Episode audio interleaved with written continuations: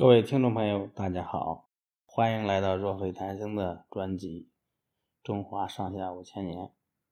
今天我们要讲的故事叫《大禹治水》。在尧担任首领期间，黄河流域经常发生水灾，良田沃土、房屋牲畜都被淹没。这时，居住在宠地的一个名叫鲧的部落首领。奉了尧的命令去治理洪水，鲧用了将近九年的时间治理洪水，不仅没有制服洪水，反而使洪水闹得更大、更凶了。鲧只知道铸造堤坝挡住洪水，却不知道疏通河道。后来堤坝被洪水冲垮了，灾情便越来越严重。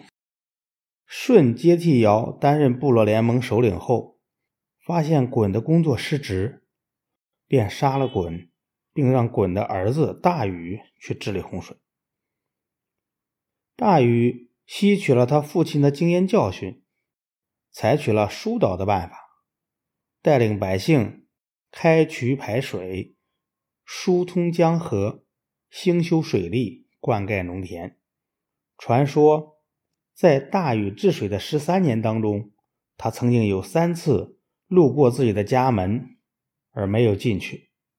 他一直想着老百姓仍在遭受洪水的祸害，庄稼被淹，房子被毁，于是三次经过家门都顾不上进去探望家人。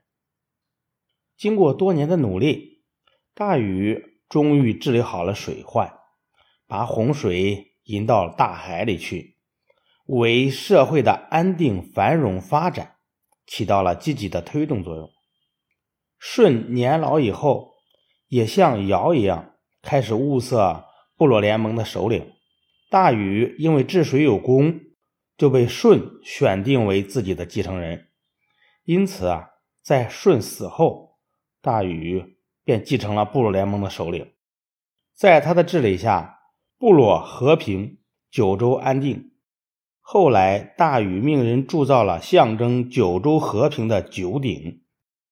这时，随着生产力的发展，社会产品出现了剩余。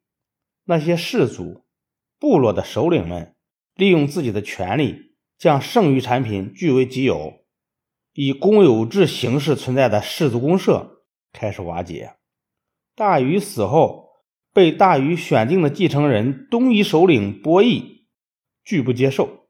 后来，禹所在的夏部落的贵族便拥戴禹的儿子启为部落联盟首领。启建立了中国历史上第一个奴隶制国家夏朝，从此开创了子继父位的世袭制度。好的，朋友们，大禹治水的故事讲完了。咱们下次再会。